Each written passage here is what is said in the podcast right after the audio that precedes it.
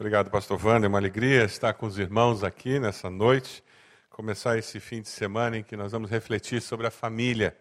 Eu creio que você deve ter recebido um esboço da mensagem que nós vamos ter hoje. A ideia é nós gastarmos algum tempo conversando um pouquinho sobre esse tema que tem gerado tanta, tanta discussão no meio evangélico, tantos exageros, tanta gente bem intencionada querendo resolver alguns problemas da vida pessoal, da vida familiar. Quanta luta nós temos enfrentado com relação a isso. Ah, nós recebemos em nossa igreja uma pastora para ser preletora de um evento. Uma mulher de Deus, realmente. Alguém que nos abençoou muito em muitos aspectos, mas em outros aspectos ela criou muitas dificuldades. Ela, infelizmente, fez algumas afirmações que nós não podemos aceitar se nós cremos que a Bíblia é a palavra de Deus e é regra de fé e prática, como nós batistas cremos. Essa irmã, cheia de boas intenções, ela fez algumas afirmações, como, por exemplo, se uma família tem a morte de jovens naquela família, é porque aquela família carrega uma maldição pela, pelo sangue de alguém no passado. Tem algum assassino naquela família. E você precisa mapear a história da sua família para descobrir por que, que algum jovem morreu naquela família. Ah, ela fez algumas afirmações, como, por exemplo, se você vem de uma família que teve escravos, cuidado, você carrega o peso dos crimes cometidos contra aqueles escravos pelos seus ancestrais, seu bisavô, sua bisavó. Essa dificuldade que nós carregamos em nossos dias ela tem muito a ver com o espírito da época, em que nós consideramos que o importante na vida cristã não é doutrina. E talvez você carregue esse valor dentro de você. Talvez você tenha se convertido nesses anos que nós estamos vivendo, tenha chegado a Cristo, e esse vírus da nossa época tenha contaminado você. Que o importante não é doutrina, e nós normalmente falamos esse importante não é doutrina, dizendo que o importante não é a placa da igreja. E complementamos de uma forma muito bonita que o importante é Jesus. Quem que vai dizer que, que Jesus não é o mais importante, não é mesmo? Não tem como contra-argumentar quando a pessoa fala isso. Mas é uma afirmação muito perigosa dizer que doutrina não é importante e que placa de igreja não é importante e o que é importante é Jesus. É verdade que placa de igreja não salva ninguém. Igreja batista, metodista, presbiteriana, seja lá o que for, não morreu na cruz por nós. Foi Jesus, não é mesmo? Agora, a doutrina é existencial. Ninguém vive sem doutrina. A doutrina, ela é o esqueleto da fé. Você consegue imaginar o seu corpo sem os ossos? Você conseguiria se locomover? Você conseguiria se movimentar? A nossa dificuldade é que nós não vemos os ossos, não é mesmo? Nós só colhemos os benefícios de tê-los para estruturar o nosso corpo. E quando a gente começa a ganhar uns quilos com o passar dos anos, a gente descobre que os ossos estão sofrendo. Porque eles não foram estruturados para aquele peso. E com o passar dos anos, a gente começa a sentir o desgaste, de repente é uma articulação que já não tem toda aquela agilidade. Mas sabe, na fé, nós não precisamos decair com o passar dos anos e sofrer as dificuldades, pelo contrário. Esse esqueleto da fé pode se tornar mais forte a cada ano. O espírito da época, ele focou tanto no louvor e na adoração, em que nós passamos a escolher a igreja onde nós congregamos, não pela doutrina que aquela igreja professa, mas pelo tipo de música que aquela igreja tem no culto. Estou falando algo diferente, fora do normal? E isso é um perigo tremendo. Eu não posso frequentar uma igreja só porque o louvor é bonito, porque a banda é ótima, porque eu sinto arrepios quando tem o período de cânticos. Eu tenho que fazer parte de uma igreja, de uma comunidade de fé, porque o que eles professam é o que eu encontro quando eu abro a minha Bíblia. É o que eu entendo que é verdade de Deus. Esse é o subproduto da pós-modernidade que acabou com o absolutos. E nós, muitas vezes, enganados por esse espírito da época, temos nos tornado presas de Satanás. É algo parecido com osteoporose. Você já ouviu alguém dizer: Ah, Fulano está com osteoporose. É, porque ele tem osteoporose, ele quebrou o braço. Já ouviu isso? A grande pergunta é: ele quebrou o braço porque caiu? Ou ele caiu porque quebrou o braço? Ele quebrou a perna porque caiu? Ou ele caiu porque quebrou a perna? E normalmente quem quebra o fêmur porque está com osteoporose, não é a queda que quebra o fêmur. A pessoa caiu porque o fêmur quebrou, porque o esqueleto está quebrado. E muitos de nós temos nos tornado presas fáceis para Satanás, as nossas famílias têm se tornado presas fáceis para Satanás, porque nos falta doutrina da palavra, conhecimento da palavra. E somos enganados por meia dúzia de versículos pendurados em afirmações fora do contexto. Ou muitas vezes nem precisa. Se a pessoa fala com verdade mesmo, assim, com vontade e com voz de força, a gente acaba acreditando. Porque eu não conheço a palavra para conferir nela se o que a pessoa diz é verdade ou não. Quando nós pensamos assim, aí nós começamos a entender por que, que tantas doutrinas proliferam nos nossos dias que são completamente incoerentes com a palavra.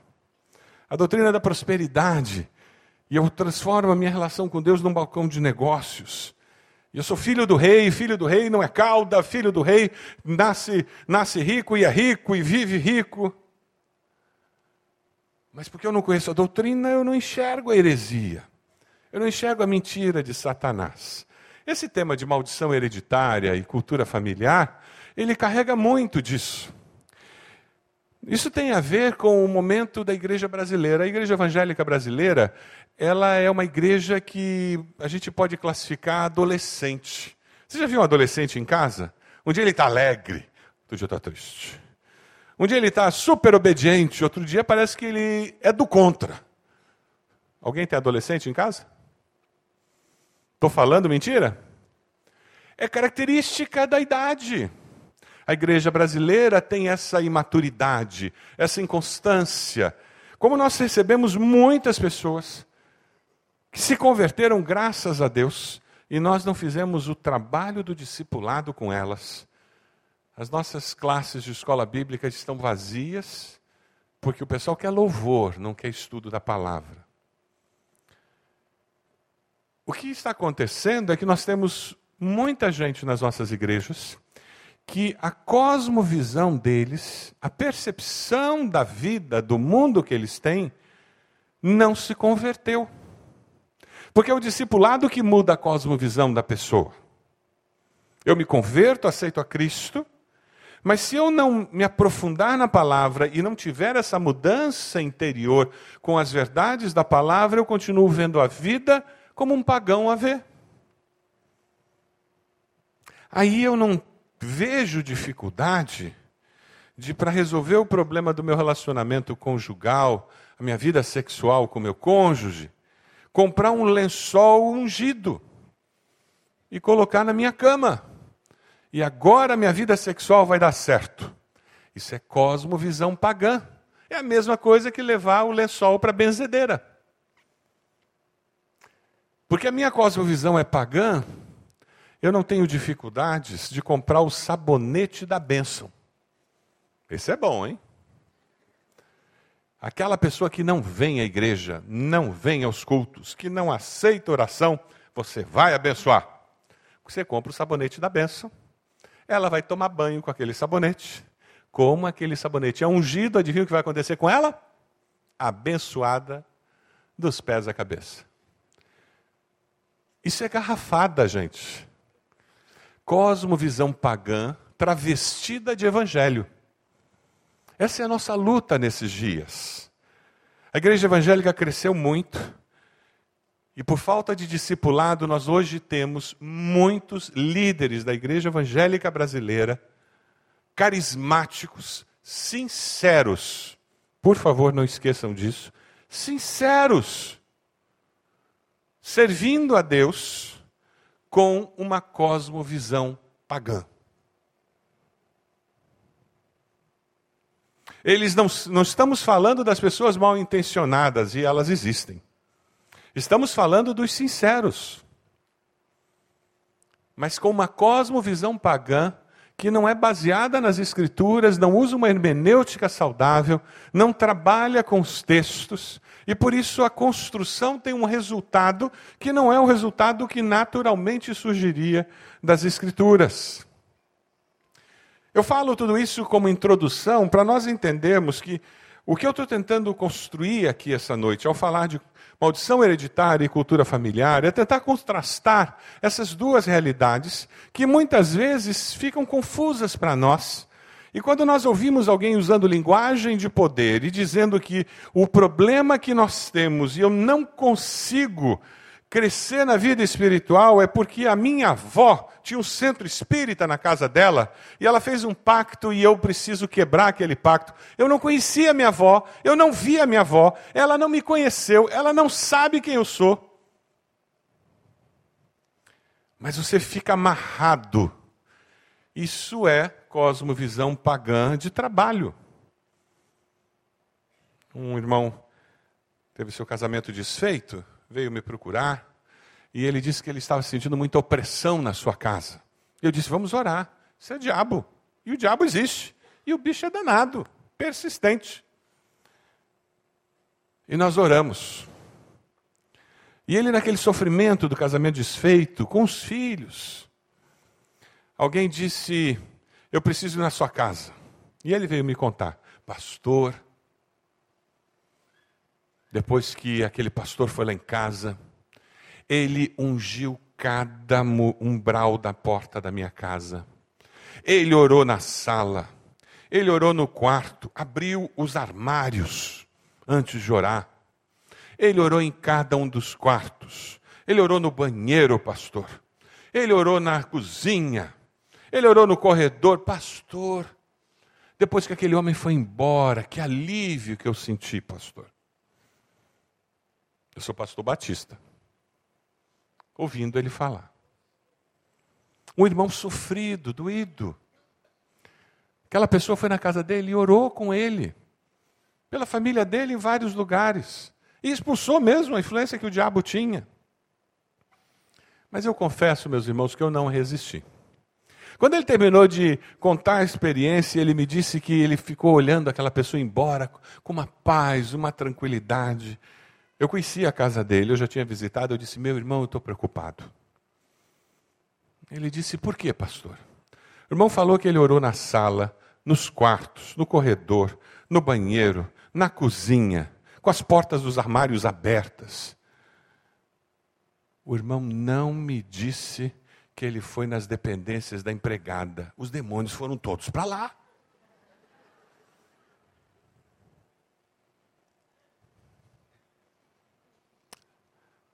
Você lembra de Jesus curando sem ir na casa da pessoa?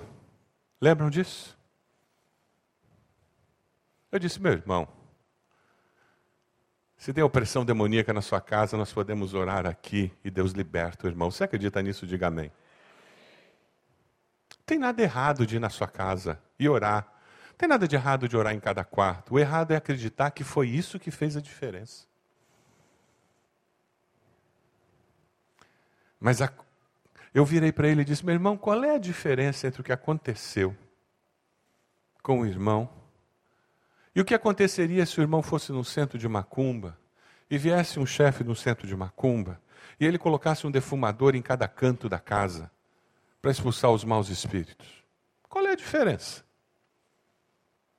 Cosmovisão pagã, travestida de termos evangélicos, nos enganando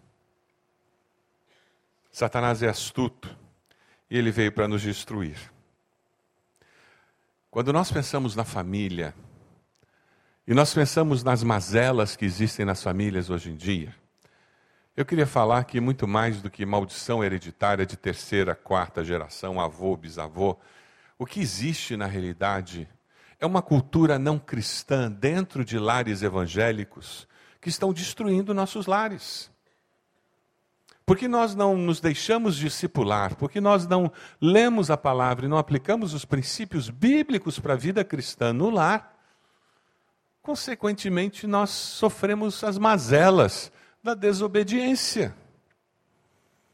Uma família que cultiva um ambiente cristão dentro de casa, que canta junto, que ora junto, que lê a palavra junto, que reafirma valores cristãos, essa família constrói uma cultura familiar evangélica positiva que abençoa. Uma cultura familiar positiva que faz toda a diferença. Eu queria ler com os irmãos um texto que vem lá de Malaquias. Vamos ler juntos? Malaquias 4, 5, 6. Ele fará com que os corações dos pais se voltem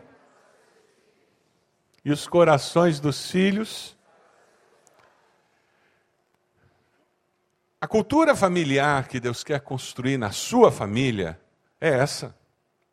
Porque essa é uma cultura que abençoa, que liberta, que quebra tudo aquilo que você herdou dos seus pais, dos seus avós, de práticas e de maneiras de viver que, na realidade, trazem a destruição que Satanás quer trazer. Deixa brechas na sua vida familiar para que Satanás destrua. É impressionante porque quando você pensa em maldição hereditária, você está trabalhando com um conceito de magia. Você quer buscar a Deus para orar e quebrar a maldição, não é assim? Eu vou fazer um mapeamento dos meus ancestrais e eu vou quebrar a maldição. O perigo é que a pessoa não participa da transformação. O que ela faz é magia. Eu oro e quebra. Quando nós falamos em cultura familiar, o que nós estamos fazendo é falar sobre valores herdados dos nossos antepassados, que afetam a minha vida, influenciam a minha maneira de ser. E eu busco a Deus para identificar esses valores, a palavra de Deus para identificar esses valores. O que eu faço é contrastar o meu comportamento com a palavra. E de uma forma ativa, eu participo dessa transformação. Nós chamamos isso de vida cristã. Chamamos isso de discipulado cristão. Você quer ver um exemplo negativo de cultura familiar? Lembra da história de Abraão e Isaac? Os dois mentiram sobre a esposa. Os dois foram omissos na liderança do lar. Os dois tiveram filhos prediletos. Abraão tinha Isaac predileto sobre Ismael, e Isaac preferia Isaú a Jacó. Lembram das confusões? Isso é cultura familiar. Eu cresço num lar e eu reproduzo o comportamento. Inconscientemente eu faço isso. Qual é o exemplo negativo de cultura familiar que você consegue se lembrar da sua família de origem? Você consegue lembrar de algum exemplo negativo de cultura familiar, um jeito de ser dos seus pais, dos seus avós, que você diz, e quando eu vejo, eu estou fazendo igual. Você já se pegou falando com seus filhos igualzinho a sua mãe? Igualzinho o seu pai? A gente reproduz com muita facilidade. Algumas famílias é dívidas. Você foi criado com carnês e quando o carnê está terminando já está pensando em qual é o próximo. Você sabe por que, que a Casas Bahia coloca o pagamento do carnê lá no fundo, né? Porque todo mês você tem que passar por toda a loja para ir pagar. E existem pessoas que sempre estão gastando mais do que devem. Aprenderam isso com os pais, que aprenderam com os avós, e carregam essa cultura familiar. Outros é mentira. Tem famílias que mentir é um jeito normal. Omitir é mentir. Outros é falar dos outros e contar da vida dos outros. Tem famílias que só se reúnem para falar dos outros. Conhece família assim? Que não consegue se reunir para ter uma conversa inteligente sobre algum assunto. É sempre sobre a prima, sobre o primo, sobre o tio que fez, aconteceu. Isso é cultura familiar. O nome disso é fofoca e maledicência na Bíblia. Existem famílias que têm infidelidade conjugal como modus operantes. Ah, na nossa família todos os homens são assim, machões, adulteram. Tem famílias que são muito imorais, maliciosas. Famílias em que, quando se reúnem para almoçar, para um aniversário, a alegria é contar piadas de duplo sentido. Cultura familiar. Mas existem dimensões positivas também. Toda família tem. Abraão e Isaac são exemplo na cultura familiar quando eles oram a Deus pedindo descendência e perseveram nesse pedido. Esperam em Deus. Eles são exemplo em arriscar com o desconhecido porque Deus falou que eles deveriam ir. Qual é o exemplo positivo que você conhece da sua família de origem? Você consegue lembrar dos seus pais? Algum exemplo positivo? Alguma coisa boa que você traz para casa e que você diz: na minha família eu tentei reproduzir isso. Quando eu construí uma família, eu quero reproduzir isso. Você tem isso? Para alguns é temer a Deus, como meu pai temia valorizar a verdade. Minha família de origem, falar a verdade era uma coisa muito importante. Quando éramos crianças, se nós falávamos a verdade, até o castigo pelo erro era reduzido. Porque meus pais não tinham sabido de um terceiro, mas tinham ouvido o mal feito de nós. Então o castigo seria reduzido. Algumas famílias frequentar a igreja, fazer culto doméstico, ler a palavra juntos, são valores que merecem ser, ser reproduzidos. Na cultura familiar, nós podemos fechar e proteger a nossa família contra os ataques de Satanás, ou nós podemos deixar brechas para que ele entre e destrua o nosso relacionamento, destrua a nossa vida com Deus, destrua a nossa família. A cultura de uma família, a cultura familiar, ela pode ser usada por Deus e Ele deseja usar para que nós nos tornemos mais fortes. E quanto mais fortes as famílias, mais forte será a igreja. Eu queria que você abrisse lá em Êxodo, capítulo 20. Abra sua Bíblia, conecte aí, faça alguma coisa, mas chegue lá em Êxodo. Êxodo 20, de 1 a 6. É um texto conhecido e é um dos textos mais usados nessa questão de interpretação com relação à maldição hereditária. Êxodo 20, de 1 a 6. A palavra diz: E Deus falou todas essas palavras: Eu sou o Senhor, o teu Deus, que te tirou do Egito, da terra da escravidão. Não terás outros deuses além de mim, não farás para ti nenhum ídolo, nenhuma imagem de qualquer coisa no céu, na terra ou nas águas debaixo da terra, não te prostrarás diante deles, nem lhes prestarás culto, porque eu, o Senhor, o teu Deus, sou Deus zeloso que castiga os filhos pelos pecados de seus pais, até a terceira e quarta geração daqueles que me desprezam.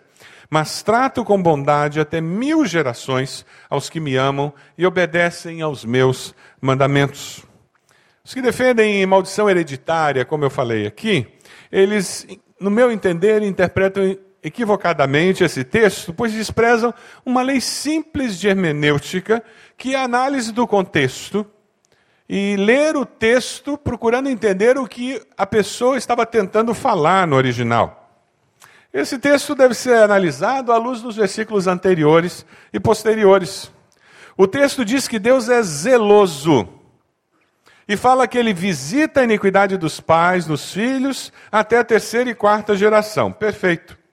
O comentarista do Torá, ele diz o seguinte: Isto acontece, essa visita de Deus até a quarta geração, quando os filhos continuam praticando a iniquidade de seus pais.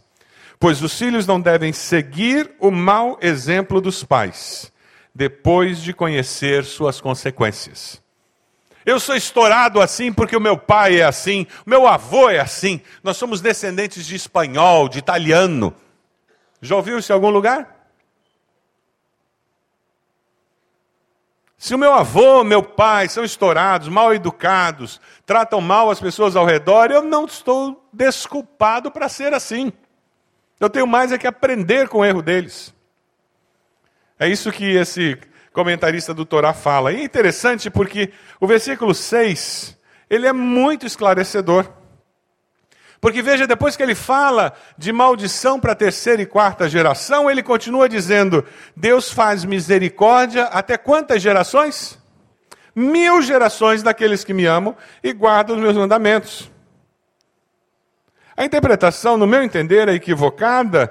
Eles não entendem que a intenção do autor é ensinar através do contraste que o amor de Deus é superior a qualquer punição.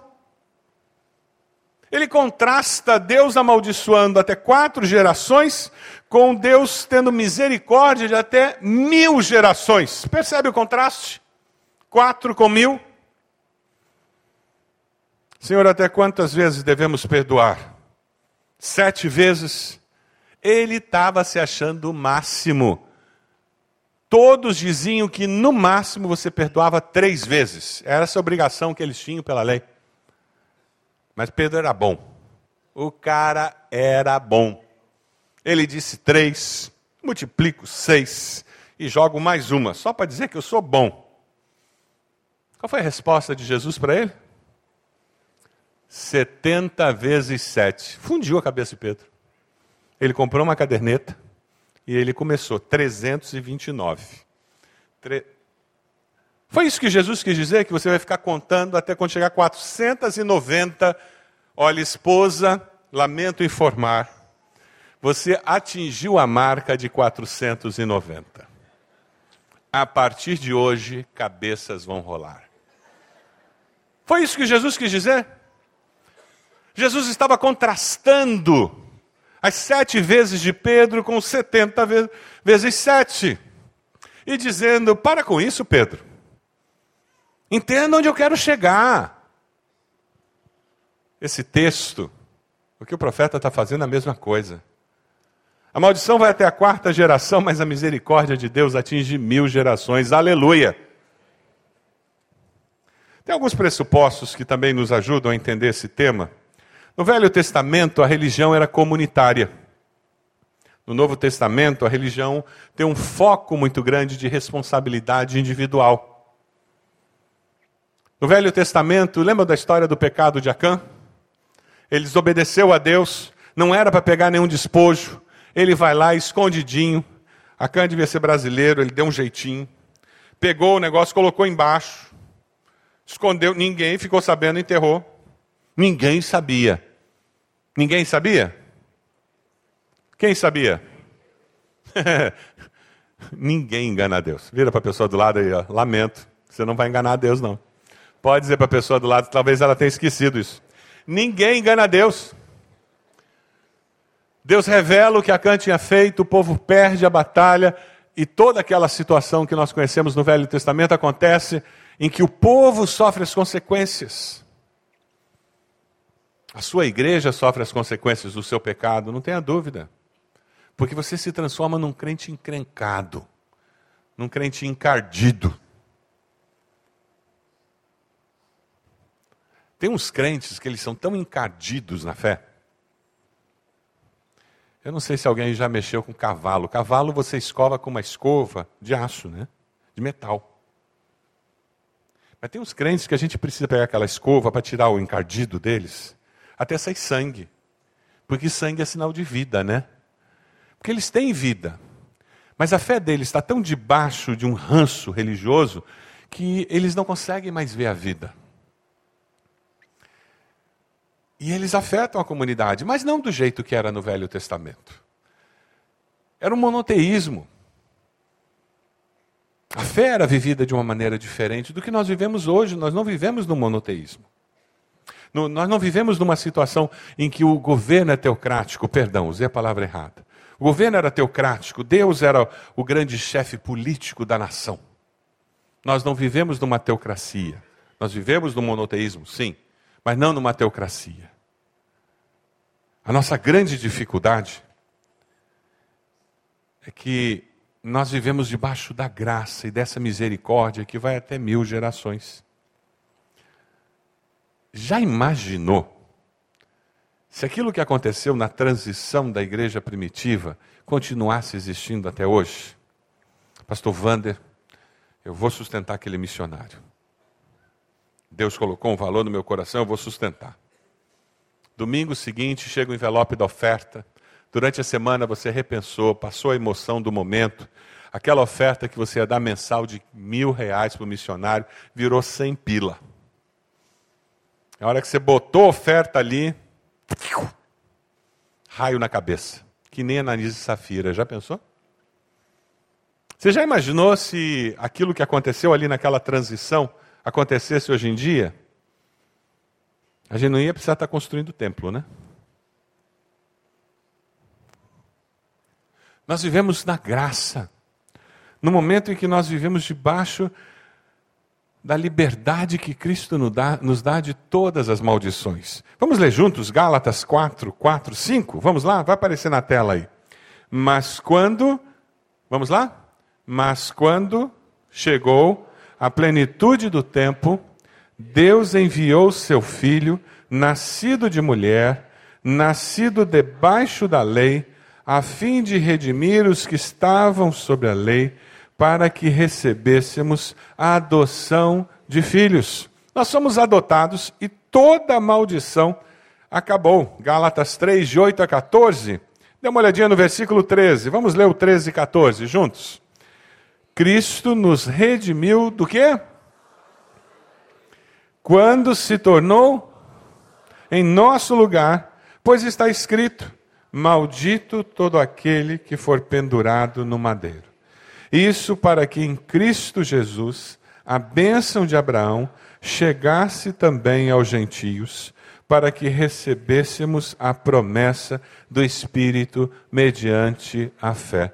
O versículo 14 deixa muito claro que os que estão em Cristo estão sob a bênção prometida, que foi destinada a Abraão e a todas as famílias da terra. Onde o Espírito de Deus habita, repousa a bênção divina e a maldição que existia foi removida. Amém? Não existe nenhuma maldição hereditária que seja capaz de impedir a ação sacri do sacrifício de Cristo Jesus na vida do cristão. Nada que o seu avô fez pode impedir. Agora, fazendo os sete passos da libertação lá na igreja com uma pessoa, conversando e a gente chegou num passo e a pessoa estava falando sobre família e conversando e a gente sempre ora pedindo que o Espírito Santo traga à mente da pessoa memórias que foram bloqueadas por Satanás, porque são memórias que, que alimentam brechas, são situações na vida da pessoa que são brechas por onde Satanás tem um termo, legalidade, sobre a vida da pessoa. Ele tem direitos que a pessoa deu. E foi muito interessante. Porque naquele dia o Espírito Santo revelou para aquela irmã algo que ela disse, pastor, Há muito tempo eu não lembro disso, eu tinha me esquecido. Que quando eu fiz um aborto, eu fui no centro espírita e me deram um banho de flores no centro espírita. E eu escolhi no centro espírita fazer isso. E me deram passe. Aquela irmã convertida há muitos anos ela havia escolhido, em determinado momento da vida dela, dar espaço para Satanás intervir na vida dela. Ela tinha que intervir e quebrar essa legalidade que ela deu para Satanás, essa permissão que ela tinha dado para Satanás intervir na sua vida. Isso ela tinha que fazer.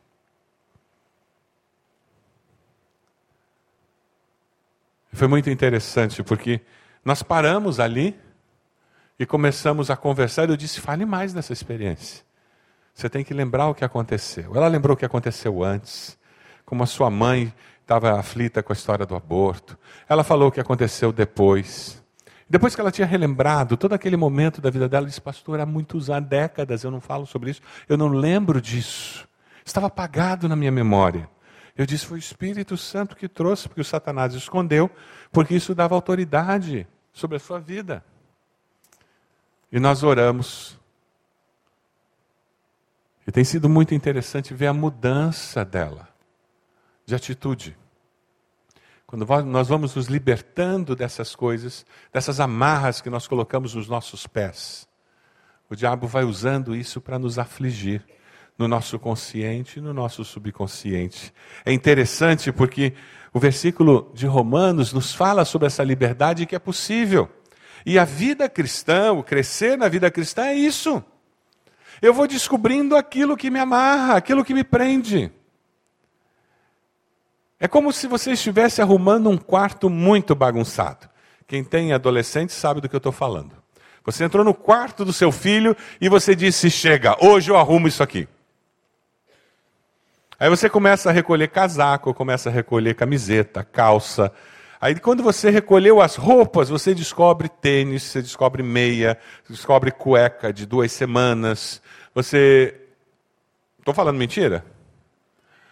Aí você terminou de fazer isso, aí você começa a descobrir prato embaixo da cama, copo embaixo da cama. Aí você percebe que tem caderno, tem livro, aquele livro que ele perdeu e fez você comprar outro que roubaram na escola, ele estava lá embaixo da cama. O que está acontecendo? Conforme você vai tirando as coisas, você vai descobrindo outras que você nem fazia ideia que estavam lá. Quando você guardou tudo, você olha e diz: esse chão está precisando varrer. Não é assim. Na nossa vida não é muito diferente. O crescimento na vida cristã é um processo contínuo. Ninguém se forma em escola bíblica. Se você é daqueles crentes velho que já disse: Eu não vou mais escola bíblica, eu não participo mais grupo de estudo bíblico, eu já sei tudo. Lamento informar, matricule-se esse domingo. Você só vai se formar em escola bíblica quando você morrer. A formatura, o diploma é o teu atestado de óbito. Porque nós sempre temos o que aprender. É interessante Romanos 8,12 diz que não há condenação para os que estão em Cristo Jesus. Porque por meio de Cristo Jesus, a lei do Espírito da vida me libertou da lei do pecado e da morte. Esse verbo libertar, no grego, que significa libertar ou livrar, ele está no tempo aoristo aí. Sabe o que indica o tempo aoristo? É uma ação que foi realizada no passado e que ela tem duração por toda a vida, por todo o tempo. É uma ação pontual que tem implicações permanentes. Cristo me liberta e me liberta de forma permanente. E conforme eu vou crescendo na vida cristã, eu vou absorvendo essa liberdade, eu vou descobrindo do que eu tenho que ser liberto. Querido, se você cai na categoria do crente velho. Sabe aquele crente assim com 40, 50 anos de crente? 20 anos de igreja, de igreja evangélica? Por favor, um pedido pastoral para você. Vá para retiros, participe de vigílias, se dê o direito de viver momentos novos na vida cristã. Surpreenda-se com seu Deus. Deus não parou. Se você é novinho na fé, aquele que ainda está com cheiro de talco de bebê, batizado ainda está meio molhado da água do batismo, grude num desses crentes velhos que estão buscando a Deus, porque eles vão te ajudar demais a conhecer a palavra a compartilhar como é que você pode não cair na mesmice na vida cristã, porque eles estão buscando a Deus. Mas fique longe daqueles que comentam com você: ah, isso é fogo de palha, eu já fui assim, depois passa. Para esses, a minha palavra é arreda de mim, Satanás. Porque eles estão sendo usados pelo diabo para destruir a obra que Deus está fazendo. Eles perderam a alegria da vida cristã e ficam torcendo para ter mais gente no clube. É que nem bebum em bar.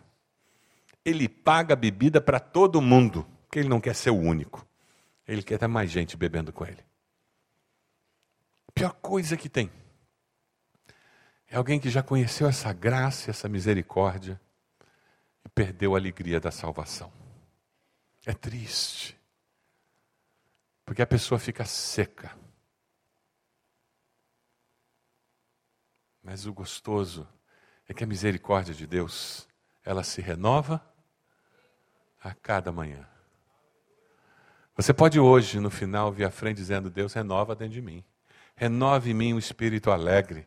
Renove em mim a alegria da tua salvação. E eu vou começar a trabalhar com aquelas coisas lá na minha casa que roubam de mim a minha alegria, que são as brechas que eu deixo para Satanás. A responsabilidade é individual e intransferível. Não ponha a culpa nos outros. Não foi seu avô, não é seu pai. Meu pai era muito autoritário, por isso eu não venho. Eu, eu me lembro de uma história do pastor Fanini que eu achei muito interessante quando ele contou e guardei comigo. Ele disse que encontrou no elevador uma pessoa que olhou para ele e disse: O senhor é o pastor Fanini, né? Ele disse: Sou, sou o pastor Fanini. Pois é, eu cresci na sua igreja. Meus pais eram de lá, mas eu não vou mais à igreja. Ele disse: É mesmo. Ele disse: É, eles me obrigavam à igreja eu não vou mais.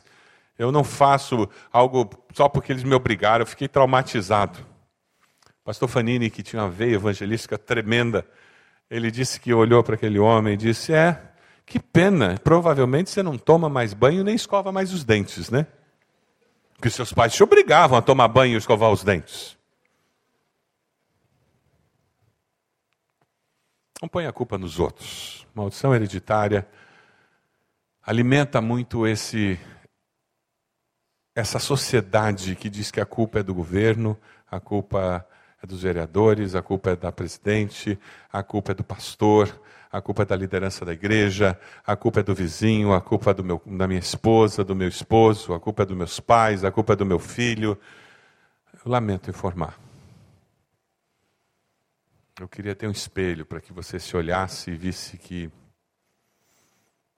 você é responsável pela sua vida. Mas eu queria ter esse espelho para que ao se ver, você pudesse enxergar também que você foi feita a imagem e semelhança de Deus. E esse Deus ama você. E o sonho dele é transformar você na imagem de Jesus, é libertar você, porque Jesus já conquistou na cruz dessas coisas que prendem você. Abra sua Bíblia lá em Ezequiel 18. Para mim é um dos textos básicos no Velho Testamento. Quando a gente fala de maldição hereditária, é muito importante entender que todo texto no Velho Testamento para ser entendido para nós hoje, ele precisa ser trazido, passado pela cruz e entendido à luz da cruz. Sempre. Não permita que ninguém leia para você um texto do Velho Testamento sem que essa pessoa passe esse texto pela cruz, pela graça de Jesus, para que você possa entender. Esse texto aqui, quando você passa pela cruz, você enxerga a graça de Deus fazendo com que cada um de nós dependa dessa graça para conseguir viver e viver uma vida significativa. Ezequiel 18 é um texto precioso.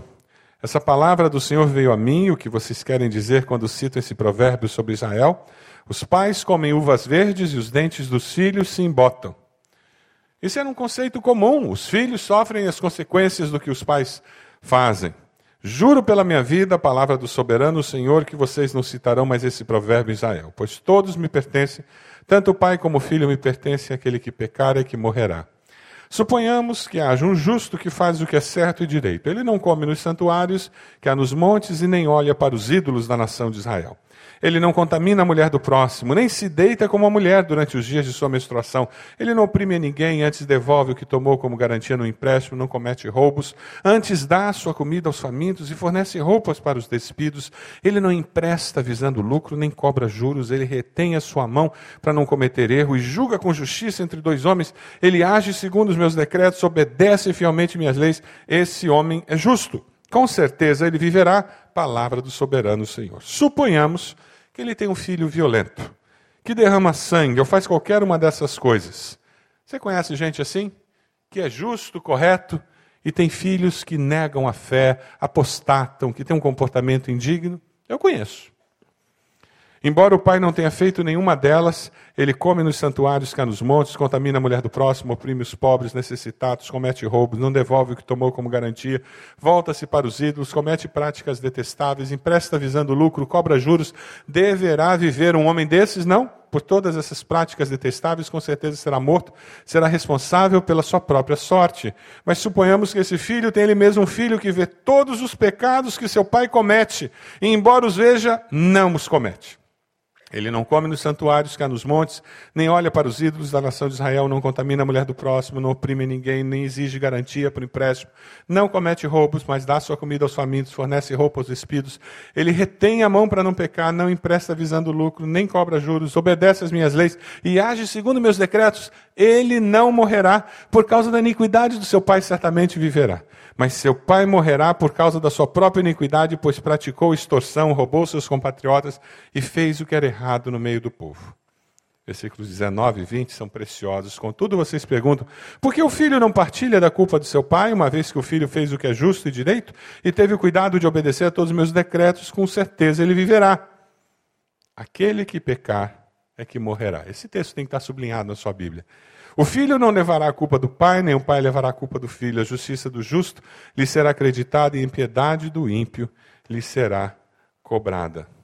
Como é importante termos em mente isso. Os pais comeram uvas verdes e os dentes dos filhos se embotaram. O profeta está querendo acabar com esse mito dentro de Israel, lá no Velho Testamento. Um conceito que depois, através de Cristo, é concretizado e garantido permanentemente para todos através da graça de Deus. Versículo 20: aquele que pecar é que morrerá. O profeta é categórico. Ninguém paga pelos pecados e erros dos seus antepassados. Você vai pagar pelos pecados e erros que você comete, pelas brechas que você deixa na sua vida familiar, na sua vida. Versículo 31 e 32 diz: Livrem-se de todos os males. Vamos ler juntos? Livrem-se de todos os males que vocês cometeram e busquem um coração novo e um espírito novo. Por que deveriam morrer, ó nação de Israel? Pois não me agrada a morte de ninguém. Palavra do Senhor. Arrependam-se. A mudança que falamos pode demorar semanas, meses e anos. Percebe por que é melhor usar magia? Eu faço uma oração e quebro tudo a sociedade do instantâneo, que a gente acha que um minuto no micro-ondas é uma eternidade. Eu não gosto de pensar que eu estou abraçando um projeto que pode durar 20, 30, 40 anos. E mesmo com 40 anos de crente, o Senhor ainda está me ajudando a perceber libertação que eu preciso receber.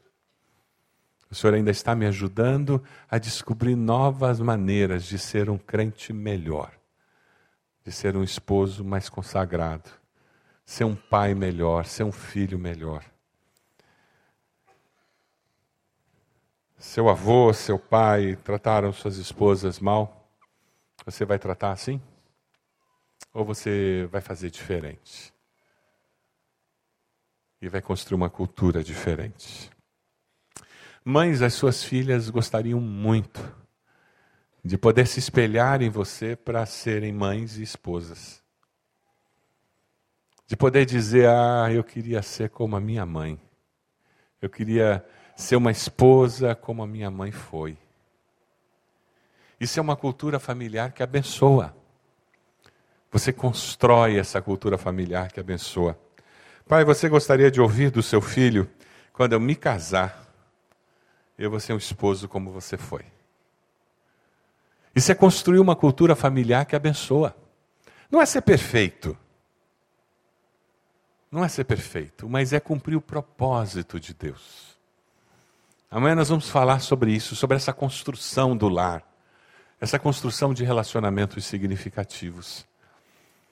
Será que ao chegar à vida adulta, os seus filhos terão que olhar para outras famílias para poderem construir famílias sadias? Será que eles precisarão olhar para outros casais para saber como que funciona um casal sadio? Como funciona um casal cristão? Eu espero que não.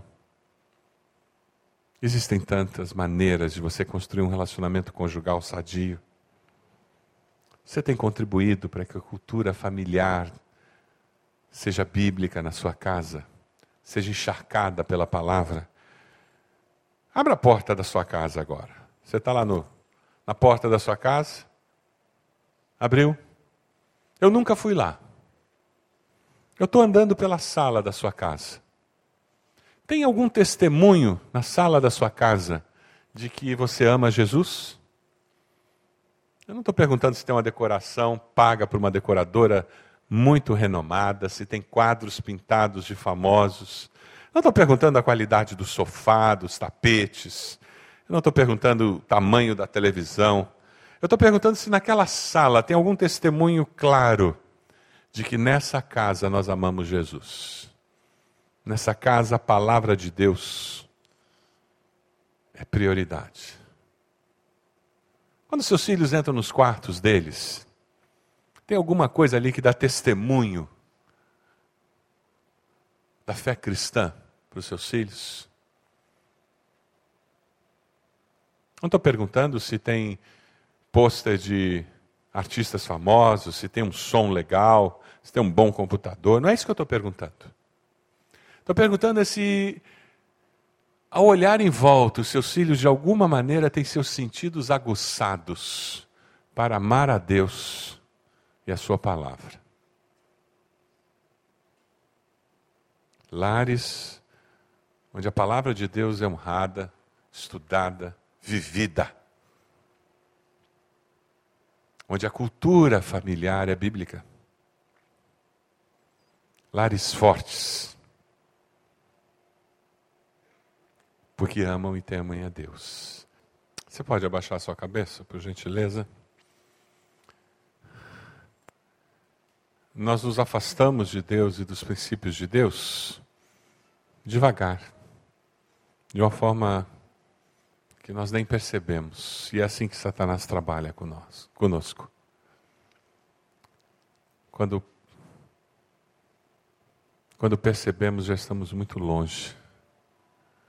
Já temos brechas na nossa vida familiar que estão destruindo nosso lar, nosso casamento, nosso relacionamento com nossos filhos, com nosso cônjuge.